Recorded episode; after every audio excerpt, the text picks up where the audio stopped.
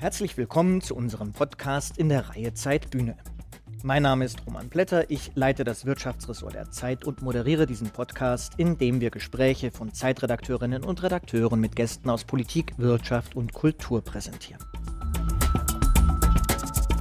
Heute hören wir ein Gespräch, das meine Kollegin Mariam Lau aus unserem Politikressort und ich am 6. Oktober in Berlin in der Orania mit dem CDU-Vorsitzenden und CDU-Fraktionschef Friedrich Merz geführt haben.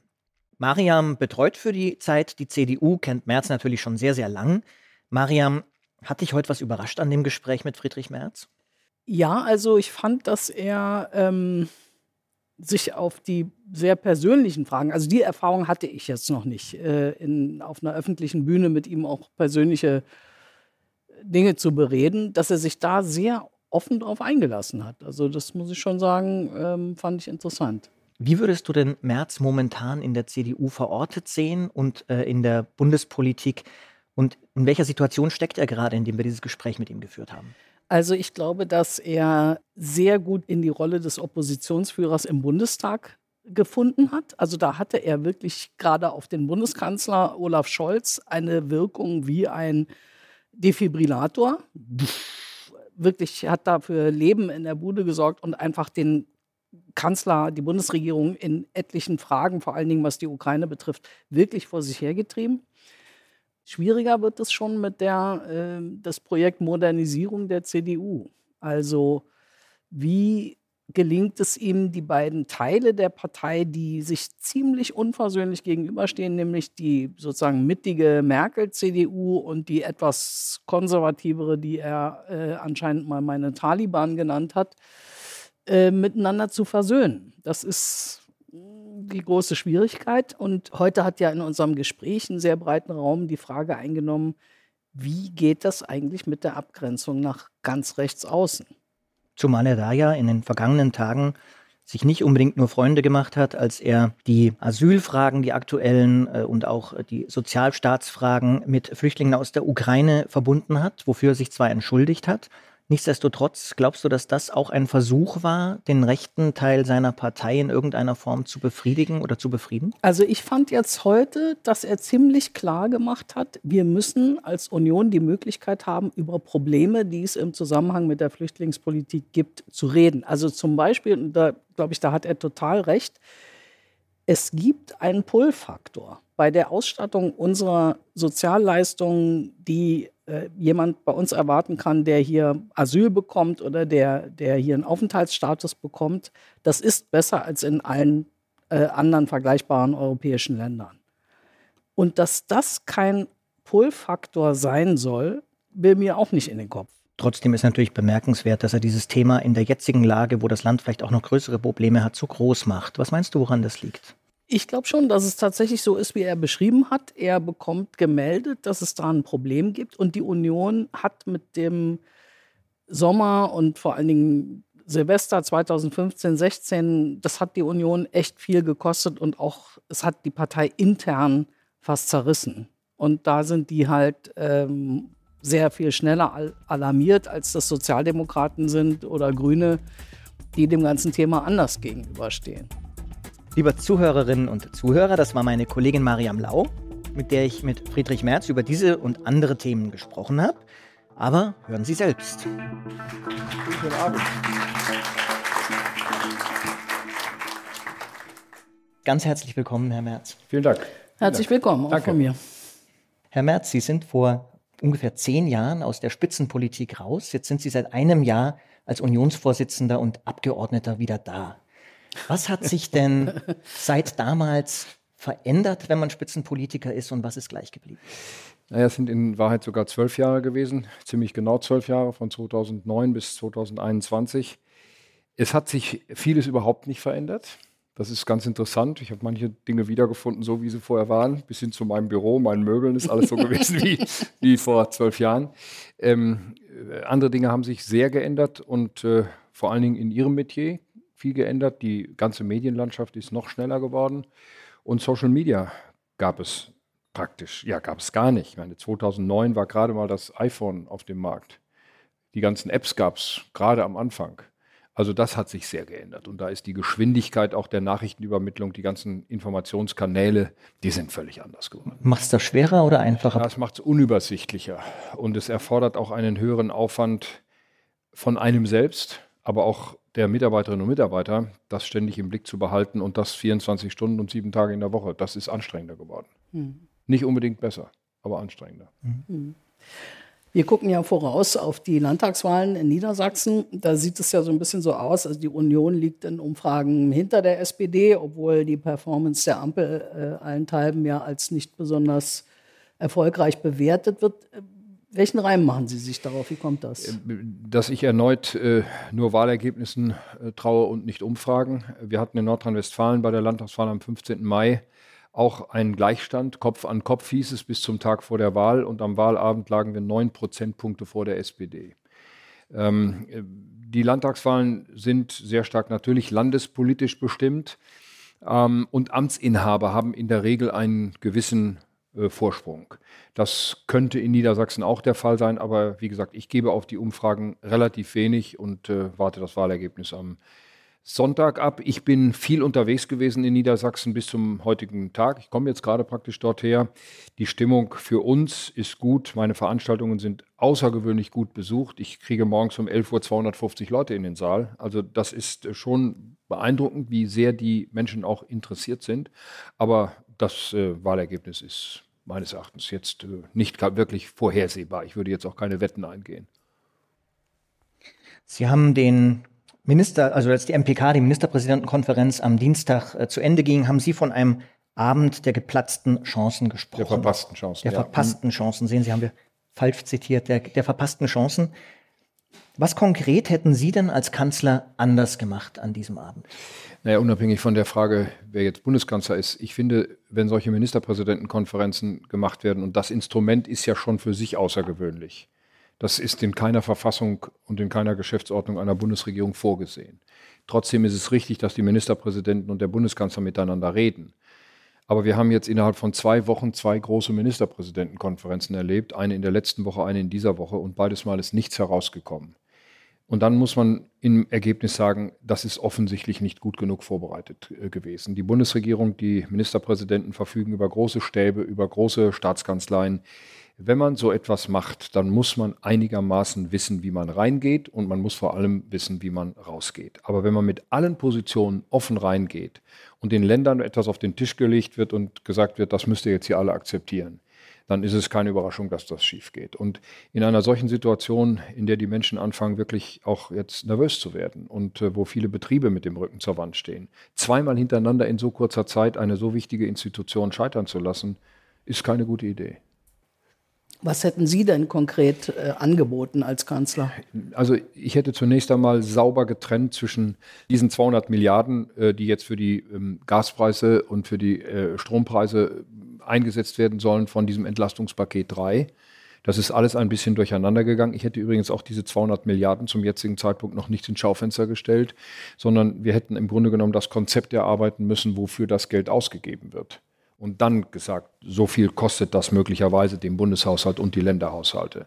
Also ich finde, die Reihenfolge ist falsch. Erst das Geld zu benennen und dann irgendwann mal am Konzept zu arbeiten. Ich finde, das hätte man umgekehrt machen sollen. Zweitens, wir haben einen langen Sommer 2022 hinter uns. Wir wissen seit dem Frühjahr, dass der Winter kommt.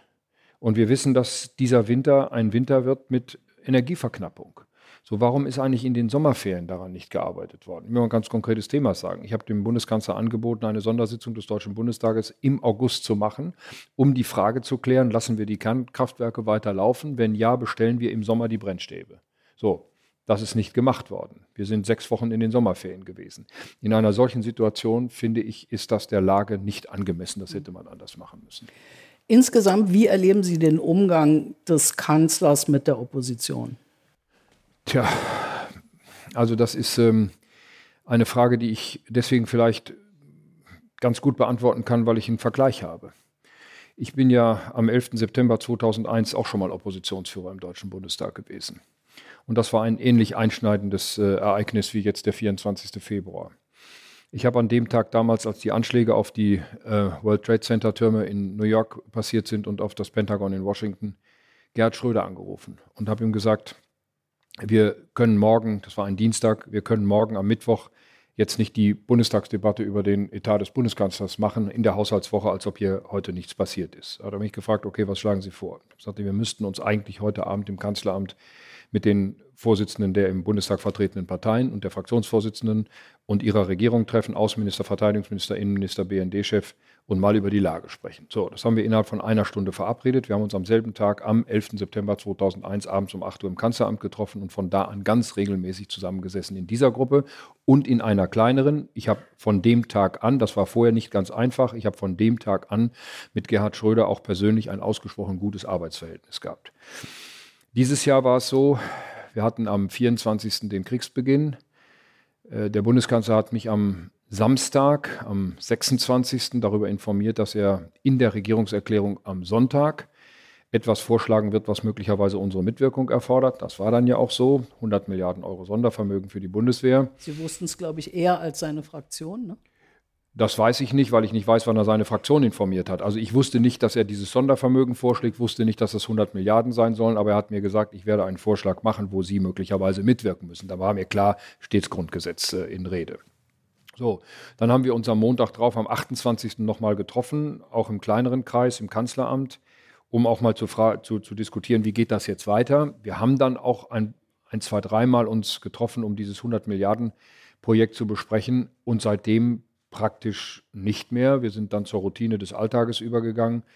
Wir hatten eine Verabredung in der letzten Woche, die ist wegen seiner Corona-Erkrankung äh, abgesagt worden. Wir suchen jetzt gerade einen neuen Termin. Also ich will mal sagen, diese beiden Beispiele zeigen, ich habe auch noch ein drittes Beispiel, das ich nicht selber erlebt habe, aber ich weiß, wie äh, der Bundeskanzler Helmut Schmidt mit äh, dem Oppositionsführer Helmut Kohl umgegangen ist im Herbst äh, 1977, als die ganzen Terroranschläge in Deutschland äh, passiert sind. Auch da hat es eine sehr enge Abstimmung gegeben zwischen Kanzler und Oppositionsführer. Ich habe das äh, Olaf Scholz angeboten. Er hat das in dieser Form bisher nicht angenommen. Das Angebot steht. Er muss entscheiden, ob er das will oder ob er es nicht will. Würden Sie der Aussage zustimmen, dass die aktuelle Krise und die Inflation das Land insgesamt ärmer machen? Ich würde der Aussage in dem Sinne zustimmen, dass wir zunächst einmal den Höhepunkt unseres Wohlstandes erreicht und überschritten haben. Ja. Ähm, das ist aber für sich genommen, ich sage mal, in einem so wohlhabenden Land wie der Bundesrepublik Deutschland, wenn wir damit einigermaßen vernünftig umgehen, kein wirkliches Problem. Vorausgesetzt, wir sind in der Lage, denjenigen wirklich zu helfen, die in einer solchen Situation die Hilfe dringend brauchen. Ich habe das deswegen bei diesem 300 Euro ähm, Energiegeld gesagt. Warum machen wir 300 Euro für alle? Es wäre doch besser gewesen, wir machen 1000 Euro für das unterste Drittel der Einkommensbezieher. Also wir drei, Sie, ich und Sie brauchen das nicht. Aber es gibt im Land Leute, die auch oberhalb der äh, Regelsätze für Wohngeld und für Arbeitslosengeld sind, die das dringend brauchen, weil sie Kinder zu Hause haben, weil sie die Wohnung nicht mehr vernünftig heizen können, weil sie zu viel für den Strom bezahlen müssen. Also ich finde, wenn wir jetzt helfen und wir müssen helfen, dann müssen wir diese Hilf Hilfe auf diejenigen konzentrieren, die es wirklich brauchen. Diejenigen, die es nicht brauchen, die müssen sich darauf einstellen, es wird jetzt eine schwierige Zeit. Wer soll das aus Ihrer Sicht bezahlen? Es gibt ja drei Optionen. Es gibt die Option Schulden, Steuern erhöhen, andere schränken sich ein. Also welche Gruppen sollen das bezahlen? Wo soll das Geld herkommen? Naja, es gibt ja auch noch eine dritte Option. Nicht? Man könnte ja auch mal den Bundeshaushalt darin, daraufhin untersuchen, was da möglicherweise für Einsparmöglichkeiten bestehen. Was würden um, Sie sich wünschen? Naja, also ich sage mal, das ist sicherlich nur ein kleiner Ausschnitt, aber ähm, wir erleben hier in Berlin, sag's mal als Beispiel, es wird ungehindert und unge, ungebremst weiter geplant, die Verdoppelung der Fläche des Bundeskanzleramtes. Es wird eingestellt im öffentlichen Sektor hier in Berlin. In jedem Ministerium wird, wird, die Zahl der Stellen ausgeweitet. Also man sieht an keiner Stelle, dass in Berlin mal auch in den Behörden irgendwo an Personal eingespart wird. Wären Sie dafür, dass man den Ausbau des Kanzleramtes und das Aufstocken stoppt und ein Moratorium macht? Also zumindest wäre ich dafür, dass man mal sorgfältig überprüft, wofür wird das eigentlich alles gebraucht. Warum muss das, müssen da 400 neue Mitarbeiter eingestellt werden, wenn ich die Zahl richtig gelesen habe, im Bundeskanzleramt? Also dieser Staat muss auch selber bereit sein, sich mal an der einen oder anderen Stelle ein bisschen zurückzunehmen, zumindest mal nicht weiter auszuweiten. Wobei, so. kurze Zwischenfrage, das ist natürlich eine Sparmöglichkeit, die aber in den Dimensionen natürlich nicht im Verhältnis steht zu dem, was wir brauchen. Ja, Herr Blätter, das also was stimmt. wären die großen Hebel aus Ihrer Herr, Sicht? Herr Blätter, das stimmt natürlich. Aber wenn man so argumentiert, dann kommt man im Grunde genommen nie zu Einsparungen. Also wenn wir Einsparungen diskutieren, dann muss man auch über die kleinen Beträge reden und das sind dann immer schon zweistellige Millionenbeträge. Und die würden wir mal annehmen, die kommen, die setzen Sie durch, Sie werden jetzt Kanzler und müssen den Rest auch noch besorgen. Wie machen Sie das? So, dann muss man wirklich mal sorgfältig durch den Bundeshaushalt gehen. Ich sage Ihnen mal ein Beispiel. Es wird jetzt geplant von dieser Bundesregierung, ungehindert, unbeeindruckt von allen Krisen, dass dieses sogenannte Bürgergeld eingeführt wird. Ähm, das ist die Ablösung von Hartz IV, das Trauma der SPD.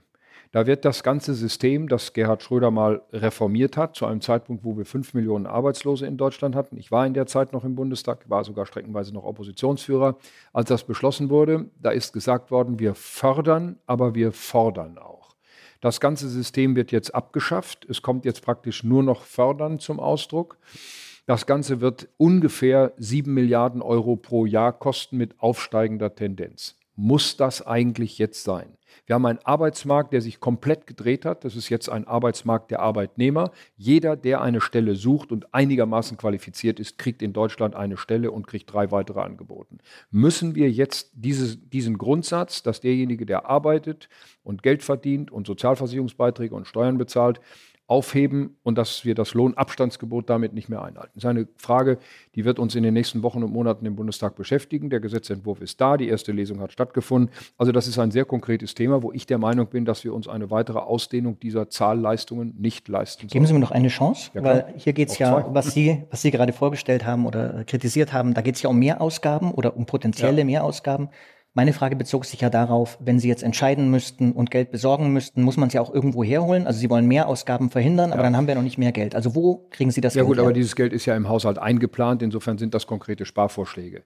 So und Herr Blätter, jetzt werden Sie mich nicht auf das Glatteis führen, dass ich als Oppositionsführer jetzt konkret sage, wo wir sparen. Ich kenne ja die Mechanismen, die daraus entstehen. Spätestens wenn diese Sendung rum ist, heißt die Schlagzeile März für Sozialabbau. Und jetzt heißt so. sie März hat keine Idee. So dann ist aber mir lieber, wenn Sie sagen, Merz hat keine Idee, als wenn Sie, als wenn Sie mich konfrontieren. Nein, ich meine ganz im Ernst, das sind ja die Mechanismen, die eben in dieser Mediengesellschaft mittlerweile so funktionieren. Wir können ja kaum noch ernsthaft mal über Prioritäten miteinander reden, ohne dass daraus Schlagzeilen werden. Und deswegen sage ich, wir haben Spielräume in den Haushalten. Übrigens, wir haben mit einem Prozent Inflation in Deutschland zwischen 8 und 10 Milliarden Euro Steuermehreinnahmen.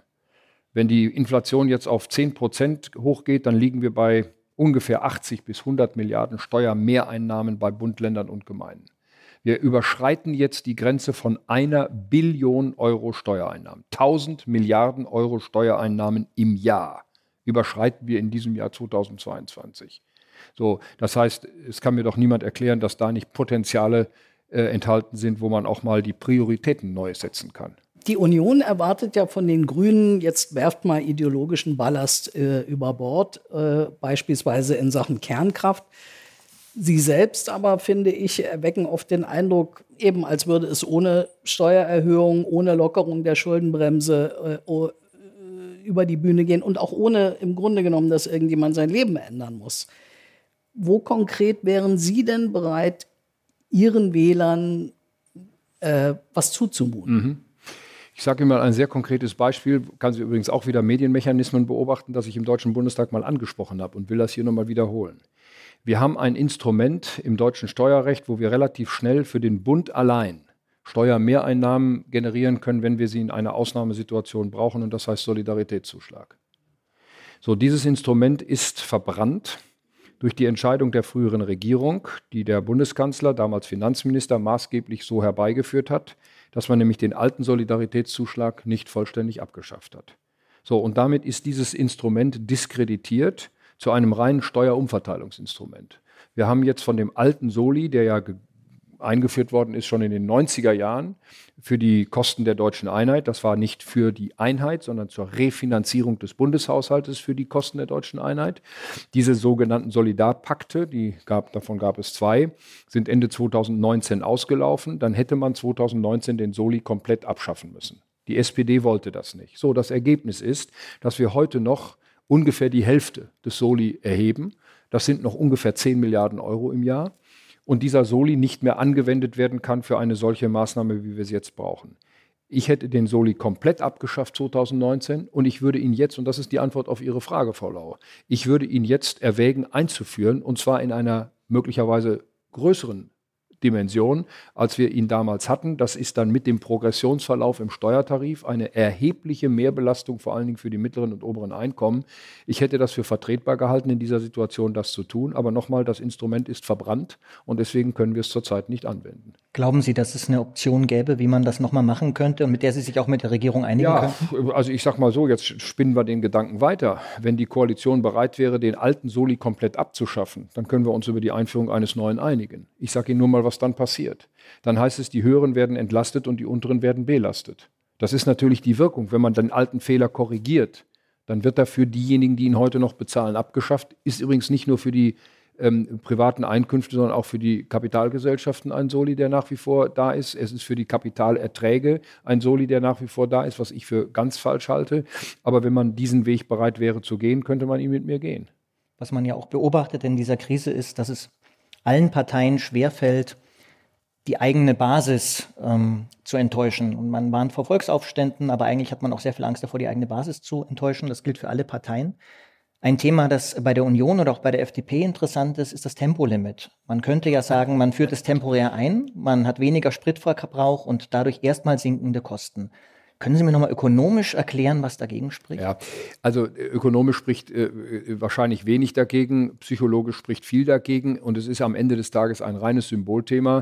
Also diese ganzen Berechnungen, die da gemacht werden, wir, wir, wir haben in Deutschland, wenn ich die Zahl richtig im Kopf habe, vielleicht noch auf drei Prozent der Straßen kein Tempolimit. Auf 97 Prozent der Straßen haben wir ein Tempolimit. Und wir bauen Autos in Deutschland, die auch von ihrer Technik, von ihrer ganzen Fähigkeit her darauf ausgerichtet sind, auch auf höhere Geschwindigkeiten. Das ist ein Teil des Qualitätsmerkmals äh, unserer Autos. Also ähm, ich, ich bin da nicht ideologisch festgelegt, aber äh, nochmal, es wird, selbst wenn man es machen würde, die Bundesregierung hätte übrigens die Mehrheit dafür, sie können es machen. Wir haben, eine, wir haben eine Bundesregierung, die es machen könnte. Es gibt nichts dagegen, dass diese Bundesregierung es macht. Also es ist keine Aufgabe der Opposition. Hm. Ich würde trotzdem gerne noch mal so nach der Grundbotschaft fragen. Würden Sie schon sagen, das Signal von äh, CDU und CSU ist im Prinzip, mit uns könnte, wenn der Krieg erstmal vorbei ist, alles im Prinzip so weiterlaufen wie bisher? Nein. Ganz sicher nicht. Also okay. zunächst einmal kann jetzt nicht alles weiterlaufen, ja. so wie bisher. Ich habe das ja auch schon in meiner Erwiderung auf die Regierungserklärung des Bundeskanzlers am 27. Februar gesagt. 100 Milliarden Euro für die Bundeswehr sind richtig, nötig, auch weil wir ein Stück Verantwortung dafür haben, in welchem Zustand die Bundeswehr heute ist. Aber alles andere so zu lassen, wie es vorher war, war eben der Fehler. Und von dieser Zeitenwende merken wir doch im Augenblick in den Prioritäten etwa der Bundespolitik reichlich wenig. Ist ja nicht nur allein meine Kritik, wird ja auch an anderer Stelle auch häufig genug gesagt und geschrieben. Teile dieser Einschätzung. Ähm, Im Grunde genommen, lassen Sie mich mal aus meiner Sicht sagen, der Bundeskanzler hat im Grunde genommen eine Chance vertan, mit diesem Momentum, das wir da Anfang, Ende Februar, Anfang März hatten, da war die Bevölkerung ja bereit, vieles zu akzeptieren angesichts dieser veränderten Lage. So, dann geht aber der Bundeskanzler auf den DGB-Bundeskongress und verspricht dem DGB, dass alle Programme aus dem äh, Regierungsprogramm, aus dem Wahlprogramm der SPD und aus dem, aus dem Koalitionsvertrag mit der FDP und den Grünen unverändert weiter fortgesetzt werden. So, das wäre eine große Chance gewesen, den Arbeitnehmern und den Arbeitgebern zu sagen, es muss sich in diesem Land jetzt viel ändern, damit wir heile durch die Krise kommen. Die Chance hat er leider nicht genutzt. Mindestlohn, würden Sie jetzt sagen, ist im Moment schwierig? Ach, der Mindestlohn, wissen Sie, die 12 Euro sind völlig in Ordnung. Der entscheidende Punkt für uns war, dass äh, wir nicht bereit waren, einem gesetzlichen Mindestlohn mhm. zuzustimmen, der jetzt durch den Gesetzgeber festgelegt wird. So, und das wird auch in Zukunft so bleiben. Ich bin strikt dagegen, dass wir jetzt als Gesetzgebungsorgan Deutscher Bundestag darüber entscheiden, wie hoch der Lohn in Deutschland ist. Wenn wir auf diese abschüssige Bahn einmal kommen, haben wir in jedem Bundestagswahlkampf einen Überbietungswettbewerb zum Mindestlohn. Den gehe ich nicht mit. Das gehört da nicht hin. Das gehört in die Tarifvertragsparteien, in deren Hände. Und die haben darüber zu entscheiden. Die haben das in den Jahrzehnten, die wir bis heute haben, gut und erfolgreich gemacht. Und da muss es auch bleiben. Thema, das gerade die meisten Menschen natürlich sehr bewegt, sind die Energiepreise. Es gibt äh, diverse Vorschläge, wie man mit dem Gaspreis umgehen könnte. Ihre Partei favorisiert äh, Stand jetzt, wie äh, viele Ökonomen, einen Gaspreisdeckel. Die Frage ist, dass das ja auch Menschen helfen würde, die keine Hilfe brauchen, wie Sie das eben auch angesprochen mhm. haben mit Energiegeldern und anderem. Warum ist es ökonomisch sinnvoll, trotzdem einen solchen Gaspreisdeckel zu machen, statt gezielte Zahlungen zu Leuten, die das Geld brauchen? Also gezielte Zahlungen sind für private Haushalte denkbar, für Unternehmen hochkomplex. Und das wird wahrscheinlich im Unternehmenssektor nicht wirklich funktionieren. Mal abgesehen davon, dass selbst mit einem Gaspreisdeckel für viele private Haushalte die Gaspreise immer noch zu hoch bleiben. Man darf den ja nicht so weit ausgestalten, dass er viel zu teuer wird und jeden Einspareffekt oder jeden, jeden Spareffekt beseitigt. Die, die, die, die Betriebe wie die privaten Haushalte müssen ja unverändert ein höheres ökonomisches Interesse daran haben, Gas zu sparen. Ist übrigens auch in dieser Hinsicht das falsche Signal mit den 200 Milliarden Euro. Da haben ja viele im Lande dann den Eindruck, okay, wenn es so viel Geld gibt, dann scheint das Problem gelöst zu sein. Das ist eben nicht gelöst. Wie würden denn Unternehmenshilfen aus Ihrer Sicht gut aussehen? Indem man wirklich die Großhandelspreise deckelt und dafür sorgt, dass insgesamt diese Preisexplosion gedämpft wird. Immer auch bitte einbeziehend die Tatsache, dass das überproportional denen hilft, die hohe Energieverbräuche haben, sowohl beim Strom wie auch beim Gas aber insgesamt für die Unternehmen in Deutschland den Status quo, wie wir ihn vor dem 24. Februar hatten, nicht wiederherstellen wird. Wir werden uns über längere Zeit auf höhere Energiepreise einzustellen haben und da kann der Staat, das kann 100 Milliarden, das kann 200 Milliarden, das kann 300 Milliarden Euro kosten, das weiß heute kein Mensch. Da kann der Staat aber nur begrenzt eingreifen, wir müssen jetzt eine Lösung finden und das ist sehr, sehr schwierig, weil dafür gibt es kein Lehrbuch, dafür gibt es kein Vorbild, dafür gibt es keine Blaupause. Wir müssen jetzt eine Lösung finden, die wirklich sitzt und die auch dafür sorgt, dass das Problem gelöst wird. Ich sage ganz bewusst wir und nicht die Bundesregierung, sondern ich möchte, dass wir das gemeinsam, wenn es eben geht, auch entscheiden. Das muss möglicherweise auch durch den Bundesrat. Die Zeit drängt und ich bin bereit, da auch mitzuhelfen, dass wir hier zu vernünftigen Lösungen kommen. Sage allerdings auch dazu, da wachsen die Bäume nicht in den Himmel. Das wird nicht jedes Problem in Deutschland lösen. Nur um das zu verstehen, weil das Problem ist ja auch nicht nur der Preis des Gases, sondern am Ende auch die Menge. Also es ist eine ja, physikalische klar. Grenze, an die wir stoßen, ja, wenn wir nicht genug Gas haben. Deshalb nochmal zur Verklär äh, Verklarung. Wie muss man sich so eine Unternehmenshilfe, einen Deckel in der Unternehmenswelt vorstellen? Wel heißt das, dass kein Unternehmen mehr pleite gehen darf in dieser Krise? Also äh, vielleicht auch da nochmal einen Schritt zurück. Wir haben eine Gaskrise, eine, eine Mangellage, jetzt noch nicht im Sinne des Gesetzes, aber Gas ist so knapp geworden, dass wir jetzt von einem Angebotsschock sprechen. So, wenn man diesen Angebotsschock versuchen will zu dämpfen, dann wird das nur gehen, indem man zunächst einmal das Angebot erhöht und dafür sorgt, dass Gas überall dort eingespart wird, wo es nicht unbedingt gebraucht wird. Es gibt einen Sektor, wo Gas zurzeit immer noch gebraucht wird, das ist in der Verstromung. Wir verstromen immer noch Gas, obwohl wir eigentlich andere Stromquellen hätten. Steinkohle, Braunkohle, Erdwärme, äh, äh, Holzkraftwerke äh, äh bis hin zu den Kernkraftwerken. Wobei der Anteil relativ gering ist im Vergleich ja, zum Gesamtgas. Der Anteil ist bei 6 Prozent aber das ist eben 6 Prozent. Und 6 Prozent sind 6 Prozent. Wir müssen jetzt auch in kleinen Anteilen rechnen. So, und in dem Augenblick, wo Gas nicht mehr verstromt wird, bestimmt auch nicht mehr das teuerste Gaskraftwerk den Strompreis für alle übrigen äh, Erzeugungsquellen. Wir haben ja dieses sogenannte Merit-Order-System, das heißt, der, das, das Kraftwerk mit den höchsten Grenzkosten ähm, äh, äh bestimmt den Preis an der Strombörse in Leipzig. Was eine neue EU-Regel ja jetzt ändern wird wenn die das ändern, ist das eine gute Idee, vorausgesetzt, es bringt den Markt nicht endgültig äh, durcheinander, denn das ist ein hochkomplexes Gebilde und deswegen wäre aus meiner Sicht das Wichtigste, Gas zunächst einmal so weit wie eben möglich aus der Verstromung herauszunehmen.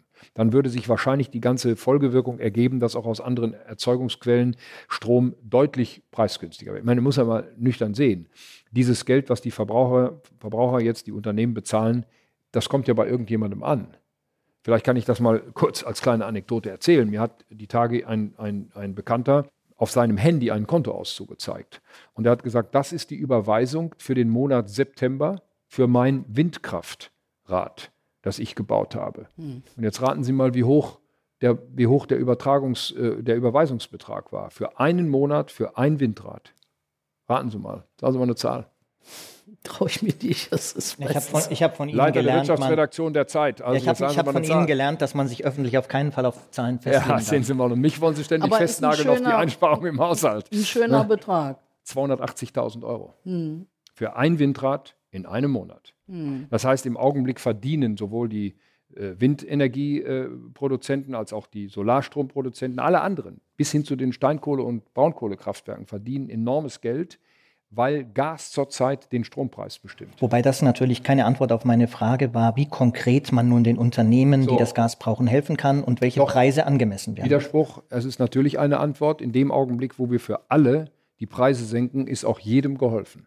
Also wir müssen zunächst einmal doch fragen, haben wir nicht marktwirtschaftliche Instrumente, wie wir diesem Problem näher kommen können? Wenn man einen Angebotsschock hat, dann muss man das Angebot erhöhen. Dann muss man das, den Verbrauch senken. Angebot und Nachfrage bestimmen den Preis. So, wenn das Angebot steigt und die Nachfrage sinkt, sinkt der Preis. Dann bleiben immer noch genug Probleme übrig. So, und jetzt reden wir über diese 200 Milliarden Euro, die da im Schaufenster stehen.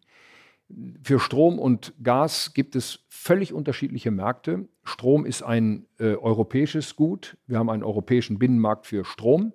Aber Gas ist ein Welthandelsgut, wird weltweit gehandelt.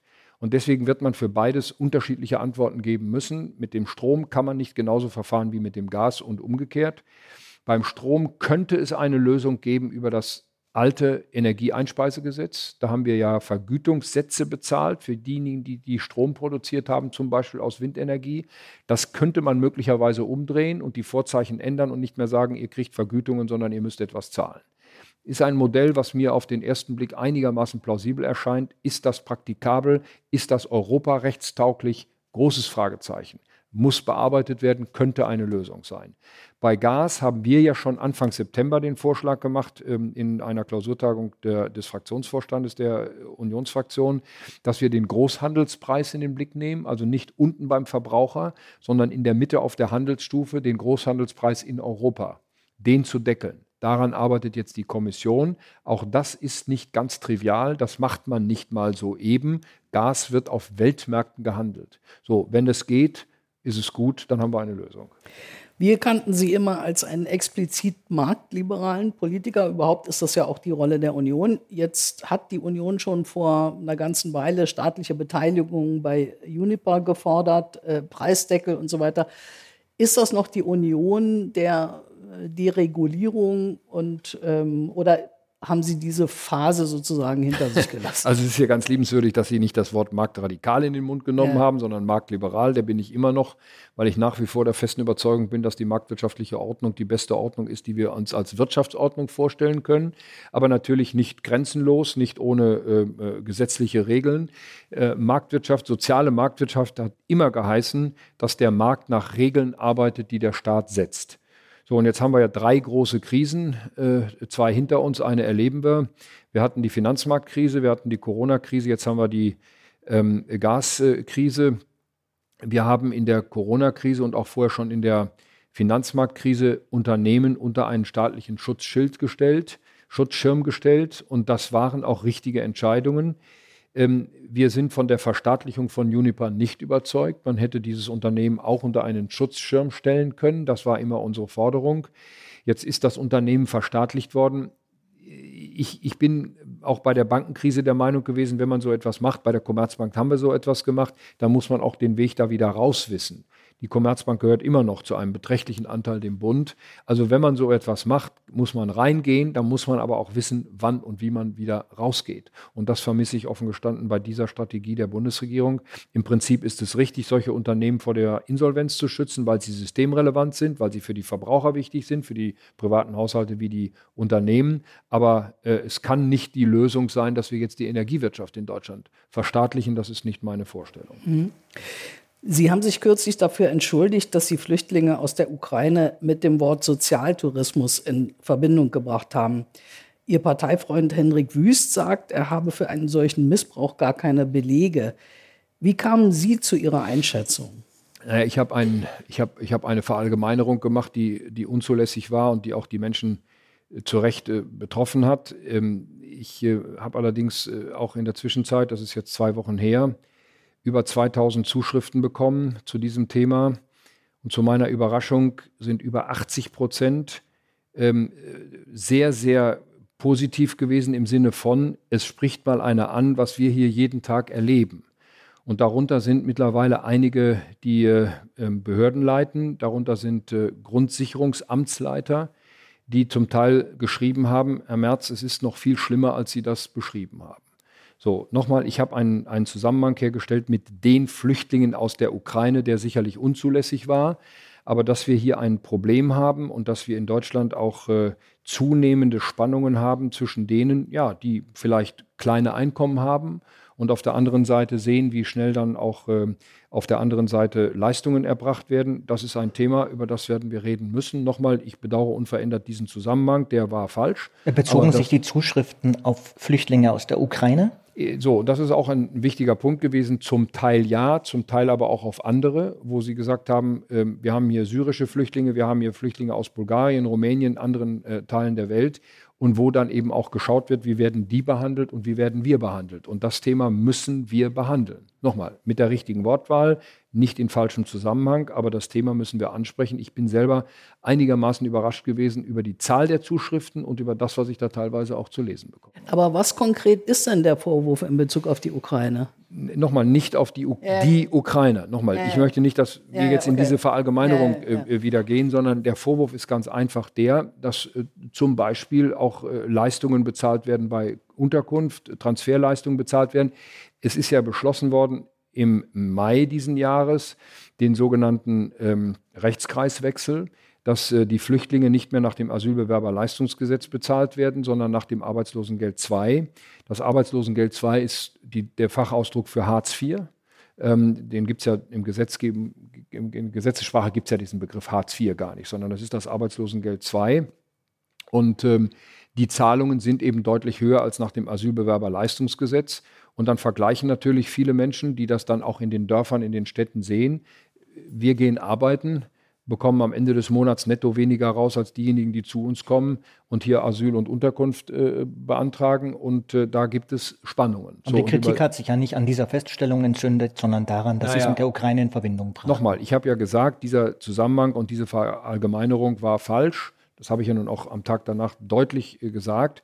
Nur nochmal, ich bin überrascht über die Zahl derer, die mir dazu geschrieben haben, bis hin zu der Aufforderung, ich hätte, die, ich hätte das nicht zurücknehmen oder hätte mich dafür nicht entschuldigen dürfen. Ich bleibe dabei, dass das ein falscher Zusammenhang war. Aber das Problem als solches besteht. Und ich meine, Sie müssen eines äh, bitte auch äh, sehen. Wir haben in diesem Jahr 2022 wahrscheinlich über 200.000 Asylbewerber zusätzlich.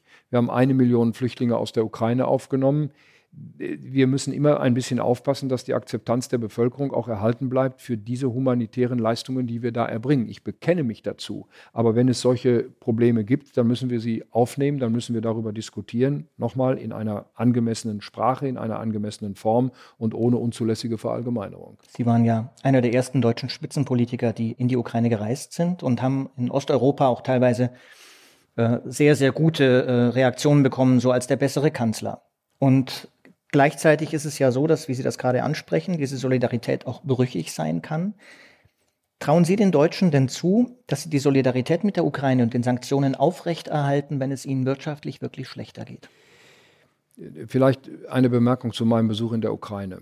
Ähm, ich habe diesen Besuch am 1., 2. Mai gemacht ähm, drei Tage nachdem wir im Deutschen Bundestag eine Resolution zum Ukraine-Krieg verabschiedet haben, einvernehmlich SPD, CDU, CSU, FDP, Grüne mit sehr breiter Mehrheit, wie wir uns die Hilfe für die Ukraine vorstellen. Und zum damaligen Zeitpunkt hat es bereits erste größere Besuche gegeben in Kiew bei Zelensky aus anderen europäischen Ländern. Es gab hier eine Verspannung wegen eines äh, geplanten Besuches des Bundespräsidenten. Und dann gab es die Weigerung mehrerer Mitglieder der Bundesregierung nach Kiew zu reisen. Ich habe das nicht akzeptieren wollen und bin hingereist. Ich habe mich da nicht als der Reservekanzler gesehen, sondern ich habe das als einfach aus der Opposition heraus für angemessen gehalten, zumal ich mit Zelensky im Februar, drei Tage vor Kriegsbeginn, bereits einmal verabredet war. Wir waren für den 21. 22. Februar in Kiew zu einem Gespräch verabredet. Ich hatte ihm zugesagt, dass ich äh, nach Kiew komme, eine Einladung von ihm annehme, auch des Parlamentspräsidenten eine Einladung annehme. Ähm, und dann haben wir am Vorabend äh, miteinander äh, Kontakt und äh, verabredet, dass ich diesen Besuch nachhole, weil er an die Front musste. Zwei Tage vor Kriegsausbruch hat er geahnt, dass da was passiert. So, und ich habe diesen Besuch dann nachgeholt und fühle mich in meiner Einschätzung dessen, was dieses Land und was dieses Volk leistet, durch diesen Besuch noch einmal wirklich sehr bestätigt, tief beeindruckt, mit welcher Moral und mit, welchem, mit welcher Entschlossenheit dieses Land um seine Freiheit und um seine territoriale Integrität kämpft. Das ist wirklich bewegend, beeindruckend gewesen. Ich bin in Butscha, in Irpin gewesen, in diesen Vorstädten von Kiew, wo da der russische Angriff am Anfang stattgefunden hatte, den sie dort zurückgeworfen ähm, äh, äh, haben. So, und das hat, das, das hat meinen Blick auf dieses Land und auf diesen Konflikt noch einmal geschärft. Glauben Sie, und dass zu die ihrer, Deutschen. Ja, das, zu Ihrer zweiten mhm. Frage. Ähm, ich weiß das nicht, ob das dauerhaft in Deutschland so bleibt. Ich werde jedenfalls mit allem, was mir zur Verfügung steht, an rhetorischen Mitteln äh, dafür werben, dass wir bei dieser Solidarität bleiben. Denn wenn das Wort des Bundeskanzlers am 27. Februar richtig war, dass dies nicht nur ein Angriff auf das Territorium der Ukraine war, sondern ein Angriff auf unsere politische Ordnung in Europa und auch ein Angriff auf die Freiheit unseres Landes, dann steht diese Freiheit an erster Stelle. Und ich äh, bin ein bisschen beeindruckt von einem Satz, den die äh, Ministerpräsidentin von Estland einmal gesagt hat. Energie mag teuer werden, aber Freiheit ist unbezahlbar. Und das ist auch meine Meinung. Lassen Sie uns an dieser Stelle eine kurze Pause von der aktuellen Politik machen und ähm, ein bisschen persönlicher werden. Wir würden beschleunigen. Wir geben Ihnen zwei Worte. Sie entscheiden sich spontan für eines. Hol, hol, ja, Entweder gut, okay. oder. Washington oder Paris? Erst Paris, dann Washington. Armin Laschet oder Markus Söder? Wofür? Zum Bier trinken oder zum Arbeiten? Beide auf ihre Weise sympathisch. Oh, jetzt dürfen Sie aber nicht mehr verweigern. Hai oder Karpfen? Hai. Essen. Risiko nicht, nicht oder kämpfen. Sicherheit? Nochmal? Risiko oder Sicherheit? Das kommt sehr auf die Lage an. Für das Land Sicherheit, ich bin bereit, hin und wieder auch Risiken einzugehen. Das war eine sehr sichere Antwort. Annalena Baerbock oder Robert Habeck? Kommt auch drauf an, wofür. Beide auf ihre Weise nicht unsympathisch, aber auch nicht unkompliziert. Matriarchat oder Patriarchat? Jetzt weder, dürfen Sie nicht fragen, wofür. Weder noch. Das eine taucht nichts und das andere taucht auch nichts. Angela Merkel oder Helmut Kohl? Wozu? Extrovertiert oder introvertiert? Also als Politiker introvertiert ist eine Charaktereigenschaft, mit der man wahrscheinlich nicht so weit, nicht kommt. So weit kommt. Tanzen oder stehen? Tanzen. In der Gruppe oder alleine? Zu zweit. Windrad oder Rotmilan? Auch keine Alternative. Stören sich gegenseitig nicht. Wir machen weiter mit ein paar persönlichen Fragen, damit unsere Zuschauerinnen und Zuschauer Sie ein bisschen besser kennenlernen. Wir bitten um spontane und kurze Antworten. Womit haben Sie Ihr erstes Geld verdient? Äh, als Kellner. Wo ah, haben Sie gekellnert? Interessant. In einer Gaststätte, die einem Onkel von mir in Brilon gehörte, das war die Stadtschenke, und der hat mich mal eingestellt als Kellner über ein Schützenfest. Ich habe Schützenfest verpasst, aber Geld verdient. Was würden Sie bei der Erziehung Ihrer Kinder heute anders machen, als Sie es gemacht haben? Also ich würde mir, ich hoffe, das hören die jetzt nicht, aber ich würde mir vor allen Dingen für unseren Sohn mehr Zeit nehmen. Hm. Was machen Sie bei der Erziehung Ihrer Kinder anders als Ihre eigenen Eltern? Ich war schon sehr viel offener und auch zugewandter, toleranter mit meinen Kindern aber ich erlebe meine Kinder heute mit ihren Kindern. Ich habe ja schon sechs Enkelkinder Kinder und ich muss sagen, ich bewundere das, wie die das heute machen. Welchem Vorurteil über, äh, über Sie selbst begegnen Sie oft, das Sie gern ändern würden? Tja, das ist schwer zu sagen in eigener Sache, aber mir wird häufiger eine gewisse Überheblichkeit nachgesagt. Hängt vielleicht auch ein bisschen mit meiner Körpergröße zusammen. Aber diejenigen, die mich kennen, wissen, dass das ziemlich sicher ein Vorurteil ist. Warum die neue Brille? Ganz einfach, weil ich das erste Mal eine Gleitsichtbrille habe, mit der ich gucken kann. Ich hatte mal eine vor 15 Jahren und das hat überhaupt nicht funktioniert. Und ich war die ständige Brille auf und absetzen leid zum Lesen. Ich brauche eine Brille zum Lesen und jetzt habe ich eine zum Lesen und zum Gucken. Wer ist Ihr bester Freund? Äh, das ist ein äh, äh, langjähriger Freund äh, in meiner Heimatstadt Arnsberg hat aber nichts mit seinem Beruf zu tun, er ist Gynäkologe. Was war die schwierigste Situation Ihres Lebens? Tod meiner jüngsten Schwester, die bei einem Autounfall mit 21 Jahren ums Leben gekommen ist und die ganze Familie völlig durcheinander gebracht hat. Mhm. Mhm. Sind Sie Feminist? Nein. Das, wenn ich das jetzt mit Ja beantworten würde, würden Sie es mir, würden Sie es mir eh nicht glauben. Welches war Ihre schmerzhafteste politische Niederlage und warum? Wahrscheinlich die erste Abstimmung über den Parteivorsitz 2019. Hm. Weil das war für mich, ich bin nach zwölf Jahren wieder zurück gewesen und ich habe gemerkt, dass ich diesen Betrieb zwölf Jahre lang nicht mehr erlebt und nicht mehr gekannt habe. Und habe mich in diesem Umfeld auch nicht mehr so bewegt, wie ich mich eigentlich hätte bewegen wollen und können. Und äh, das, war, das war schwierig. Und ich habe dann lange überlegt, ob ich weitermachen soll oder nicht. 2002 nicht. 2002 war eine Entscheidung damals Angela Merkel gegen mich, die war völlig richtig. Wir mussten damals äh, Parteivorsitz und Fraktionsvorsitz in eine Hand legen. Das war damals richtig, das ist heute richtig. Die Art und Weise, wie das gelaufen ist, hat mich gestört. Mhm. Aber das war in der Sache richtig. Was macht Sie in Ihrem Alltag als Politiker glücklich?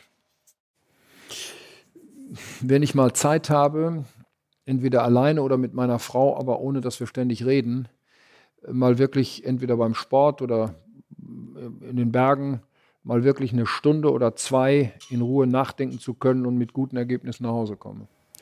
Was vermissen Sie aus Ihrer früheren Arbeit bei BlackRock?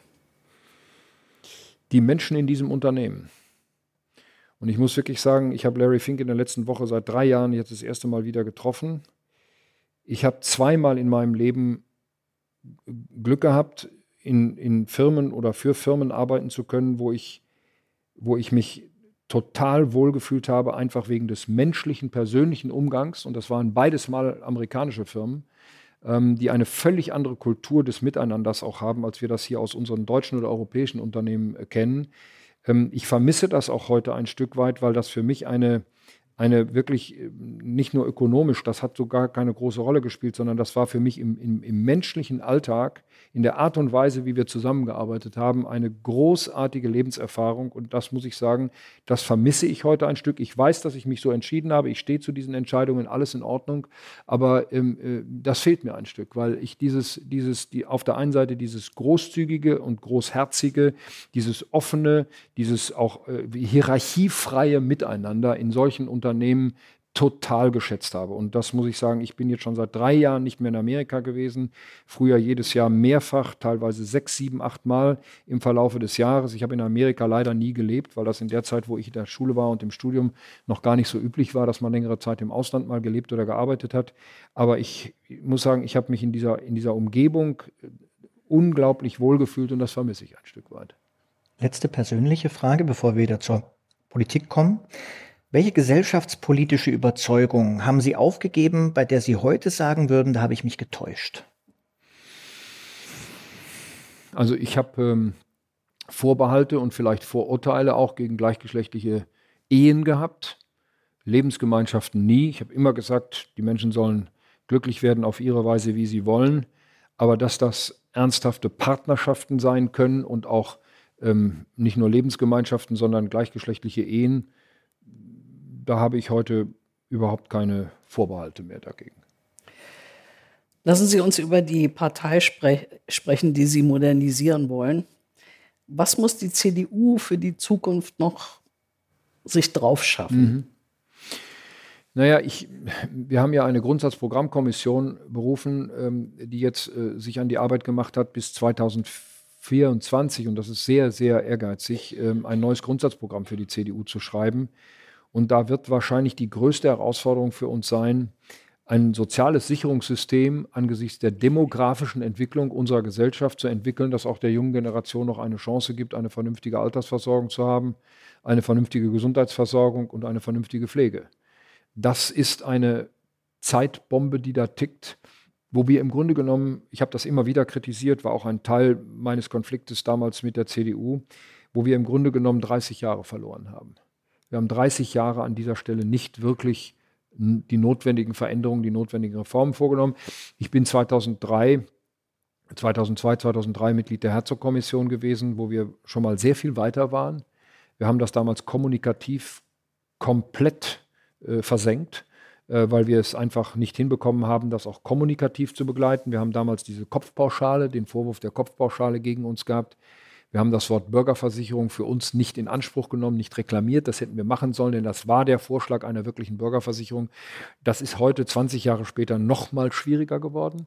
Und ich bin sehr gespannt, wie die Arbeiten daran verlaufen. Das wird eine Riesenherausforderung, da eine gute Lösung hinzubekommen, die die ältere Generation genauso akzeptiert wie die, die heute arbeiten und die, die morgen in den Arbeitsprozess gehen. Das wird sehr schwierig. Was konkret muss die CDU dann aus Ihrer Sicht aufgeben, das nicht mehr in die Zeit passt? Also ich will mal sagen, von unseren Grundsätzen, die da lauten Freiheit, Gerechtigkeit, Solidarität, von unseren Grundüberzeugungen im Hinblick auf Demokratie und Freiheit, im Hinblick auf Marktwirtschaft und soziale Absicherung, würde ich jetzt nichts Grundsätzliches sehen, wo wir sagen, das müssen wir aufgeben. Ähm, wir müssen es fortentwickeln, wir müssen es im Zeitalter von Globalisierung, von Digitalisierung, Dekarbonisierung fortschreiben. Ich bin sogar der Meinung, dass wir in unseren Grundsätzen einige Dinge angelegt haben, die sich geradezu eignen, um diese Kombination neu aufzustellen. Also nehmen wir mal an, das Thema Digitalisierung und Dekarbonisierung. Da glaube ich, können wir eine ganze Menge mehr machen. Aber das sind ja neue Sachen, die kommen. Das ist nichts, das Sie aufgeben müssten, oder? Ja, und deswegen sage ich mal, also ich sehe nicht, dass wir etwas Grundsätzliches aufgeben müssen, aber ich will diesem Prozess nicht vorgreifen. Wir sind gerade am Anfang. Eine Sache, die bei Ihnen Konsens ist, würde ich mal sagen, ist, dass es eine Brandmauer nach rechts geben muss. Das haben Sie ja auch immer wieder bekräftigt. Ähm, wo ist diese Abgrenzung kompliziert? Naja, die wird da kompliziert. Also ich, ich, ich, nehme mal jetzt ein Beispiel aus der Diskussion, die wir eben zum Thema Flüchtlinge hatten. Ich habe den Begriff Pull-Faktor ja. verwendet. Da wird mir vorgehalten, das sei ein Begriff, der auch von der deutschen Rechten äh, verwendet würde, also von der AfD und Co. Erstens stimmt es nicht. Diesen Begriff gibt es seit den 70er Jahren. Äh, zum Zweiten, ähm, wenn wir auch durch mediale Berichterstattung, die Zeit selbstverständlich ausgenommen, ausgenommen. Ähm, wenn wir in der medialen Berichterstattung äh, mit solchen, mit solchen, sagen wir mal, Stereotypen konfrontiert werden oder mit solchen Ausgrenzungen, dann wird es immer schwieriger, eine sachgerechte Debatte zu Was für Stereotype meinen Naja, also zum Beispiel diesen Begriff Pull-Faktor zu, zu, zu, für toxisch zu erklären, ja, weil er angeblich jetzt äh, von, von der rechtsradikalen Szene in Deutschland in, in die Diskussion gebracht wurde, was, was nachweislich nicht stimmt. So, aber da sind wir sehr schnell mit dem, was wir in der Sache für richtig halten, in der Defensive.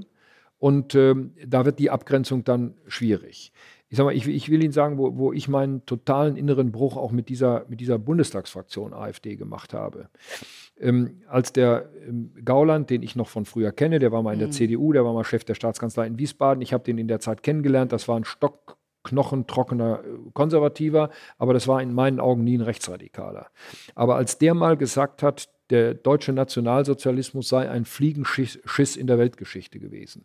Da war für mich jede Diskussion und jede Gemeinsamkeit mit irgendjemandem aus dieser Partei beendet. So, das ist, dann braucht man gar nicht zu Herrn Höcke zu schauen. Wenn jemand wie Gauland, der wirklich mal ein aufrechter, konservativer in der CDU war, mit vollem Respekt, heute so etwas sagt, da ist jede Gemeinsamkeit beendet. So, und an der Stelle ist die Grenze. Und die hat er überschritten und deswegen ist da auch für mich innerlich, für mich vollzogen gewesen, auch mit dieser Bundestagsfraktion, die das unwidersprochen hat stehen lassen. Nein. Mhm. Mein Eindruck ist, dass das relativ einem leicht fällt bei diesen Dingen, also wenn es um Antisemitismus geht oder um äh, Geschichtsrelativierung und so weiter, äh, und dass es schwierig ist bei den Themen, die die gesamte europäische Rechte beschäftigen, nämlich äh, Gendern, ähm, öffentlich-rechtlicher Rundfunk, da einen Ton zu finden, der ja. eigen ist. Eine Parole, die man sehr oft hört in der europäischen Rechten jetzt überall, ist Gott, Volk und Vaterland. Ist das was, womit Sie also, leben? Das, das wäre eine Formulierung, ich wüsste überhaupt nicht, in welchem Kontext mir eine solche Formulierung über die Lippen ginge. Ich wüsste auch gar nicht, an welchem Anfang oder an welchem Ende einer Rede ich so etwas sagen würde. ja, ja, gut. Also, und dann noch die Handbewegung dazu. Nein, nicht, ne? nein, nein. Wir erleben natürlich gleichzeitig, dass wir weltweit bei den konservativen Parteien, selbst die Republikaner, wo man sich sowas ja nie vorstellen konnte, die auch große Liberale äh, in ihren Reihen hatten, ähm, erleben wir viel Radikalisierung. Bis hin zum Aufruf zur Revolution, zum Coup, äh, zum, zum Staatsstreich in Amerika. Wie erklären Sie sich diesen Wandel auf vielen Parteien, mhm. auf vielen konservativen Parteien im Westen, bei denen das vor wenigen Jahren undenkbar war? Das ist schwer zu erklären. Dafür gibt es Beobachter, die das besser können und besser beurteilen können und bewerten können als ich. Ich muss Ihnen sagen, ich bin von der Entwicklung in Amerika schon seit vielen Jahren äh, besorgt über diese Entwicklung. Da gibt es eine Radikalisierung nach links und nach rechts. Dürfen nicht übersehen, auch die Demokratische Partei hat sich in den letzten Jahren deutlich verändert. Aber nicht Sehen, das Kapital, nicht nein, das Kapitol gestürmt. Ich nicht. vergleiche mhm. das jetzt auch nicht. Ich sage Ihnen nur mal, es gibt eine es gibt eine Radikalisierung in beide Himmelsrichtungen. Die beiden Parteien haben sich kaum noch etwas zu sagen. Das habe ich, als ich angefangen habe, nach Amerika zu reisen, völlig anders erlebt. Hängt auch mit dem Wahlrecht dort zusammen, mit der Zuschneidung der Wahlrechte. Viele Effekte, die wir hier gar nicht so in diesem Umfang kennen. Wir sehen es in Europa. Ja, was ist das? Also ich will es mal versuchen, unvollständig auf einen Nenner zu bringen. Es sind unzufriedene Wählerinnen und Wähler, die mit Globalisierung, Europa, Währungsunion, vielen anderen Themen auch emotional überfordert sind und die vielleicht politisch keine Heimat mehr finden und denen jetzt einfache Parolen genügen, um einer bestimmten politischen Partei die Zustimmung zu geben. So, äh, das ist aber auch ein Versäumnis von uns, auch ein Versäumnis der Union. Es, es, es, hat in der CDU mal eine Diskussion gegeben über die Frage, wie wir mit dieser AfD umgehen sollen. Und dann hat einer der engsten Berater der CDU, früher, heute nicht mehr, mal einen Artikel, ich glaube sogar bei Ihnen geschrieben, in der Zeit, der hatte die Überschrift Die AfD als Chance für die Union. So, und die These war, wir müssen nur weit genug nach links rücken, jetzt mal vereinfacht mhm. gesagt, dann bleibt rechts Platz für die ganzen Konservativen, mhm. für die ganzen Leute dort. Die machen 10% AfD und wir haben in der Mitte ja. immer die Mehrheit. In diesem Sinn ist ja Angela Merkel beraten worden. So, das ja. ist ein enger Berater der CDU gewesen, mhm. der heute kein Berater mehr ist. Mhm. Aber äh, das ist die These gewesen. Die AfD als Chance für die Union. So ist es. So, oder die CDU, mhm. wurde sogar die CDU äh, ausdrücklich alleine genannt. So, und ich muss sagen, diese These teile ich überhaupt nicht. Es hat übrigens im Zusammenhang mit meiner Wahl zum Parteivorsitzenden nochmal einen entsprechenden Artikel gegeben. Der ist, glaube ich, nicht bei Ihnen erschienen, sondern in der FAZ, wo es nochmal genau so beschrieben worden war, dass wir im Grunde genommen keine Chance haben, diese Konservativen zurückzugewinnen. Die seien für alle Zeiten verloren. Die sollte man besser da irgendwo ausgrenzen und dann sollen die machen, was sie wollen. Und wir rücken da irgendwo diffus in die Mitte oder nach links und haben immer die Mehrheit. Hm. So, und das können Sie sich heute anschauen, dass diese These alleine durch Wahlergebnisse widerlegt ist. Die stimmt nicht. Und wir haben mit der Bundestagswahl 2021 äh, diese These stand immer noch im Raum. Mit dieser These das schlechteste Wahlergebnis aller Zeiten erlebt. Hm. Wo zieht man dann die Grenze? Also Sie haben zum Beispiel, äh, sind in Kritik geraten vor einiger Zeit, weil Sie den US-Senator Lindsey Graham, den Sie schon sehr lange kennen, treffen äh, wollten, der offenkundig Trumps äh, gescheiterten Coup unter unterstützt hat. Warum hätten Sie ihn noch getroffen auf dieser Veranstaltung? Ich kenne ihn seit vielen Jahren. Ich äh, habe ihm das auch schon ein paar Mal gesagt, dass ich das, was er da in den letzten Jahren auch äh, in, in seinem Heimatstaat, äh, Staat, er kommt aus äh, South Carolina, macht, äh, nicht für richtig und nicht für verträglich halte. Auch die ganze Republikanische Partei mich hochgradig irritiert. Aber ich rede mit diesen Leuten. Das sind demokratisch gewählte Senatoren. Ich treffe mich mit denen, wo immer möglich und bin daran interessiert zu wissen, was die eigentlich denken. Können Sie erklären, woher dieser, wenn Sie mit ihm sprechen, woher kommt dieser extreme Radikalisierungsschub bei diesen ja, Das ist wahrscheinlich, das sind ja nicht nur, ist ja nicht nur Lindsey Graham, das sind ja viele andere auch. Übrigens John McCain überhaupt nicht. Nee, John genau. McCain hat bis zum Schluss äh, eine ganz, ganz aufrichtige Haltung da eingenommen. Ich habe ihn sehr geschätzt und das war ein wirklich mhm. ein Republikaner, wie man ihn sich eigentlich gar ja, nicht. Der äh, hat seine Wahlniederlage Niederlage eben anerkannt. Absolut, er hat sie anerkannt mit einer großartigen Rede und äh, er hat vor allen Dingen überhaupt mal eine Rede gehalten, im Gegensatz zu Trump, der mhm. ja bis zum heutigen Tag noch keine äh, Rede gehalten hat an äh, den äh, Wahlsieger, weil er ihn mhm. nicht anerkennt. Er sagte den schönen Satz, ich wünsche dem Mann Glück, der mein Gegner war und mein Präsident sei. Ja, genau so. So, und das ist die alte, gute auch republikanische, demokratische Tradition in Amerika. Und ich hätte mir sehr gewünscht, dass das bei den letzten Wahlen auch zum Ausdruck gekommen wäre. Aber wir haben das eben leider anders erlebt. Woran liegt das? Tja, es ist möglicherweise die Faszination der Macht. Es ist möglicherweise die Faszination der Massen. Das muss man ja auch mal sehen. Ich meine, Trump ist in der Lage, bis zum heutigen Tag Tausende, Zehntausende, Hunderttausend Menschen mhm. Äh, auf Knopfdruck zu mobilisieren. Und wenn sie dann so in der untergehenden Abendsonne vor der Air Force One stehen und äh, mit amerikanischen Flaggen da eine Rede ans amerikanische Volk halten und die flippen völlig aus, ja, das hat natürlich Wirkungen. Nicht nur bei den Menschen, sondern auch bei denen, die da vorne stehen. Würden Sie sagen, dass wir in Deutschland ein Problem zwischen Establishment und Volk haben? Ja, es ist eine Formulierung, die ich jetzt so nicht gewählt hätte aber dass wir natürlich Legitimationsprobleme in unserer Demokratie haben, dass sich Menschen abwenden. Das sehen Sie zum Beispiel bei den Wahlbeteiligungen. Wir haben kontinuierlich sinkende Wahlbeteiligungen, auch bei den Kommunalwahlen. Gerade da. Das, das, das zeigt, dass wir offensichtlich nicht mehr in der Lage sind, mit diesem politischen System äh, die große Mehrheit der Bevölkerung zu erreichen. Das ist ein Problem, keine Frage. Herr Merz, bevor wir zum Schluss kommen, noch eine Frage zum Koalitions, ähm, zur Koalitionsarithmetik äh, und zu möglichen Partnern der Union. Wenn Sie sich die momentan angucken, mh, SPD und Grüne, dann ist ja die Frage so ein bisschen, warum oder ob die Grünen oder die SPD in den nächsten Jahren eigentlich mehr zu ihrer Partei passen würde. Wen würden Sie sich denn wünschen? Also ich äh, sage mal Folgendes, wenn die FDP noch die FDP von früher wäre, dann würde ich natürlich immer sagen, auch die FDP kommt in Frage, aber rein rechnerisch wird das wahrscheinlich auf eine gewisse Zeit nicht reichen. Man soll nie, nie sagen, aber die FDP wird wahrscheinlich im Augenblick äh, da nicht äh, stark genug sein. Ähm, bei der SPD muss ich sagen, gibt es so große grundsätzliche Meinungsverschiedenheiten, dass das, was wir als sogenannte große Koalition in den letzten Jahren erlebt haben, eben immer der kleinste gemeinsame Nenner war und der war für diese Probleme dieses Landes einfach zu klein. Und das wünsche ich mir nicht wieder, mal abgesehen davon, dass auch im kulturellen Umgang miteinander die Probleme einfach zu groß sind. Das mag aber jetzt auch eine persönliche Erfahrung von mir sein, auch jetzt, wo ich nach Berlin zurückgekommen bin, nach äh, so vielen Jahren.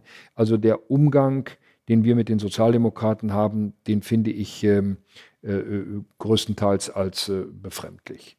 Äh, so, mit den Grünen ist es sehr unterschiedlich. Also ich nehme auf der einen Seite wahr, dass die Führungsmannschaft der Grünen, die beiden Bundesminister, die die wichtigste Rolle in diesem Kabinett haben, die beiden Parteivorsitzenden, aber auch die beiden Fraktionsvorsitzenden, sich wirklich auf eine sehr höfliche und auf eine sehr freundliche, persönliche Art um Gespräche und Kontakte mit uns äh, bemühen. Ich erwidere das auch ähnlich höflich und freundlich und wir haben einen guten äh, Gesprächsdraht miteinander. Wir sind uns in vielen Sachfragen nicht einig, aber ich stelle fest, dass große Teile der Grüne einfach zu einem politischen Pragmatismus bereit und in der Lage sind, der auch meinem Anspruch auf politischen Pragmatismus nahe kommt.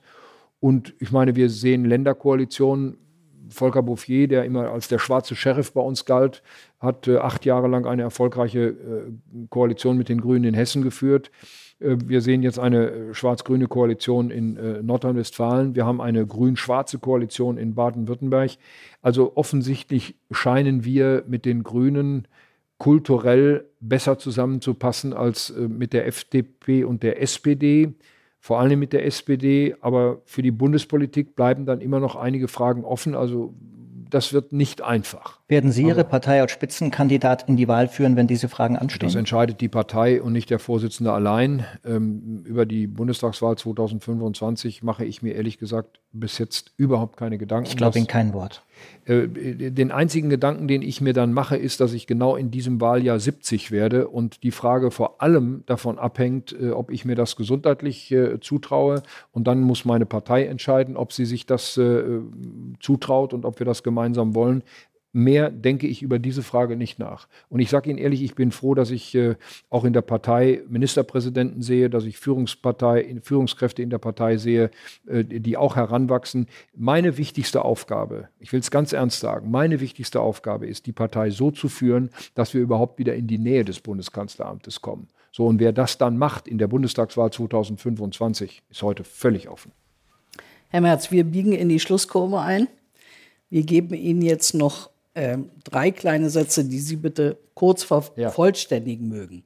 Um die letzte christdemokratische Volkspartei Europas zu bleiben, darf die CDU auf keinen Fall äh, indifferent und unklar werden. ich werde nur dann Kanzler der Bundesrepublik, wenn die Mehrheit der Bevölkerung und vorher die Mehrheit meiner Partei das will. Und ich auch. In fünf Jahren bin ich 72.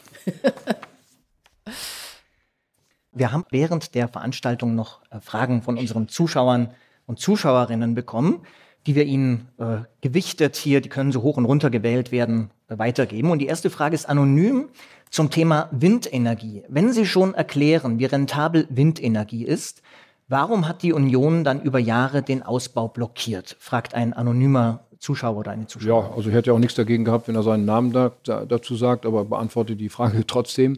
Ähm, wir haben das nicht blockiert, sondern äh, wir haben in Deutschland insgesamt Akzeptanzprobleme mit der Windenergie und vor allen Dingen wir haben den Leitungsausbau nicht hinbekommen. Und ich sage immer wieder, das Land, das jetzt seit wie lange? Seit äh, acht Jahren äh, von den Grünen im Amt des Ministerpräsidenten regiert wird, hat die wenigsten Windkraftanlagen gebaut. Also es kann nicht an der Union alleine liegen. Was bedeutet für Sie, fragt Anton Orloff, was bedeutet für Sie persönlich gute Oppositionsarbeit? Also ich will es mal vielleicht anekdotenhaft beantworten. Ich habe neulich äh, in einer Wahlversammlung jemanden getroffen, der hat mir gesagt, also Herr Merz, ich bin mit dem, was Sie da sagen, überhaupt nicht einverstanden. Aber seitdem Sie Oppositionsführer im Deutschen Bundestag sind, macht es wieder Spaß, Bundestagsdebatten anzuschauen. So, und das muss ich sagen, das hat mich wirklich sehr gefreut. Da gehört die Auseinandersetzung nämlich hin, in den Deutschen Bundestag und nicht allein in die Talkshows. Und das muss ich sagen, macht gute Oppositionsarbeit aus, wenn die Menschen ein Interesse daran haben, den Bundestagsdebatten zu folgen, wo wir uns über die Themen, die uns alle hier bewegen in diesem Lande, auch ernsthaft, persönlich, anständig, aber in der Sache ernsthaft streiten.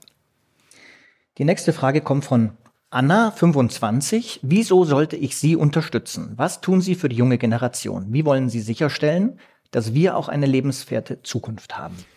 Ich habe eben zwei Themen angesprochen, die ich auch für die Union als wichtig ansehe. Wir müssen das ganze Thema Dekarbonisierung, also CO2-Freiheit in einen anderen Zusammenhang stellen. Ich glaube nicht, dass wir das alleine mit Vermeidung äh, schaffen. Wir werden neue Technologien brauchen, wir werden Abscheidung brauchen, wir werden CO2-freie Verbrennungsmotoren brauchen. Ähm, äh, äh, das ist aus meiner Sicht unverzichtbar, da arbeiten wir daran. Und ich habe ein Thema angesprochen, eben das sind die sozialen Sicherungssysteme. Wir müssen, und da bin ich auch bereit, in einen Konflikt auch mit der älteren Generation zu gehen, wir müssen in diesem Lande dafür sorgen, dass die junge Generation noch eine vernünftige Altersversorgung bekommt. Längere Lebensarbeitszeit?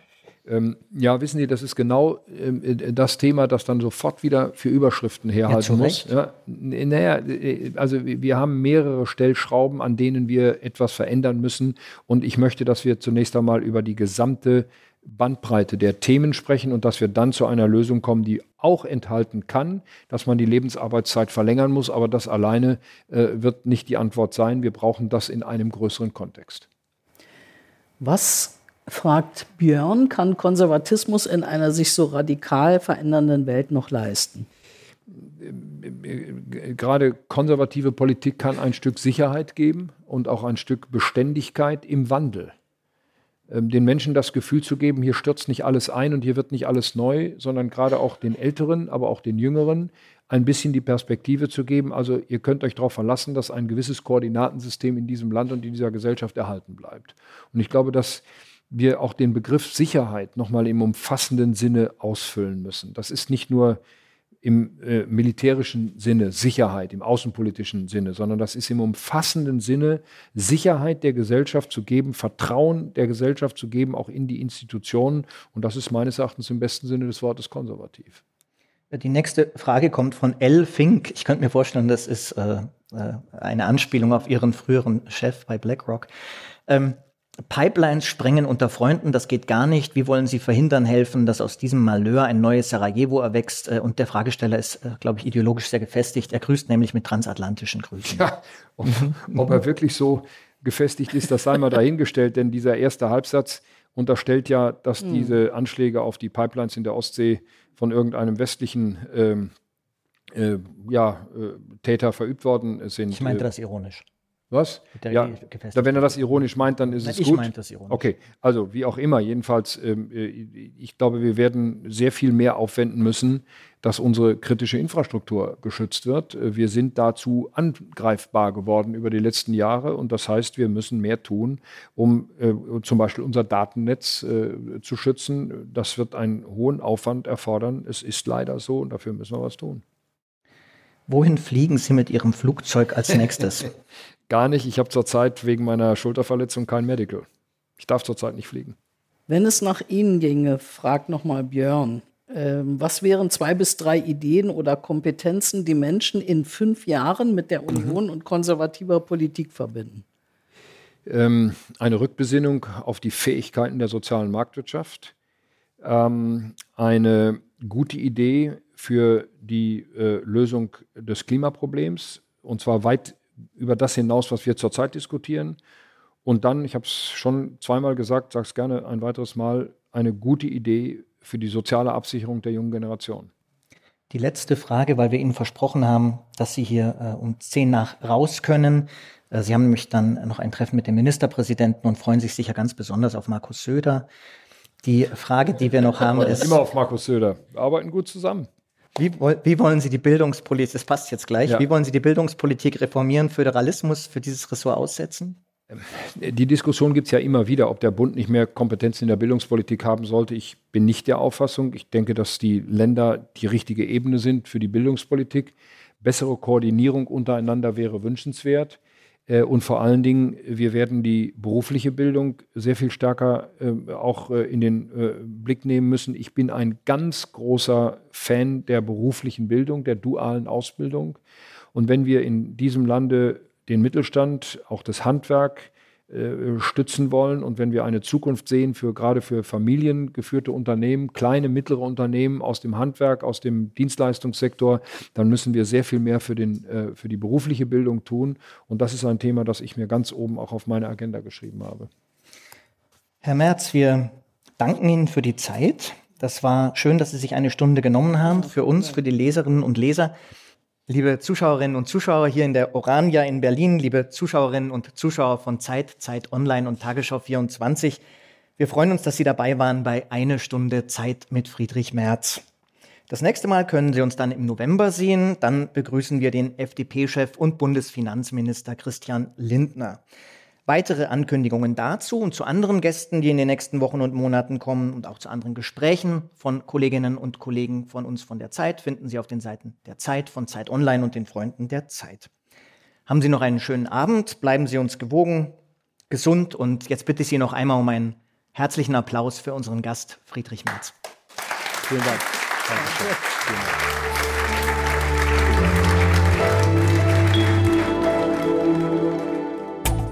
Liebe Zuhörerinnen und Zuhörer, das waren meine Kollegin Mariam Lau und ich im Gespräch mit dem CDU-Bundesvorsitzenden und Fraktionschef Friedrich Merz in der Orania in Berlin am 6. Oktober. Weitere Gespräche von Mariam und mir sowie von Kolleginnen und Kollegen aus unserem Haus mit anderen Gästen finden Sie unter www.zeit.de/zeitbühne. Mein Name ist Roman Blätter, ich leite das Wirtschaftsressort der Zeit und freue mich auf das nächste Mal mit Ihnen und Zeitbühne. Danke fürs Zuhören und bleiben Sie uns gewogen.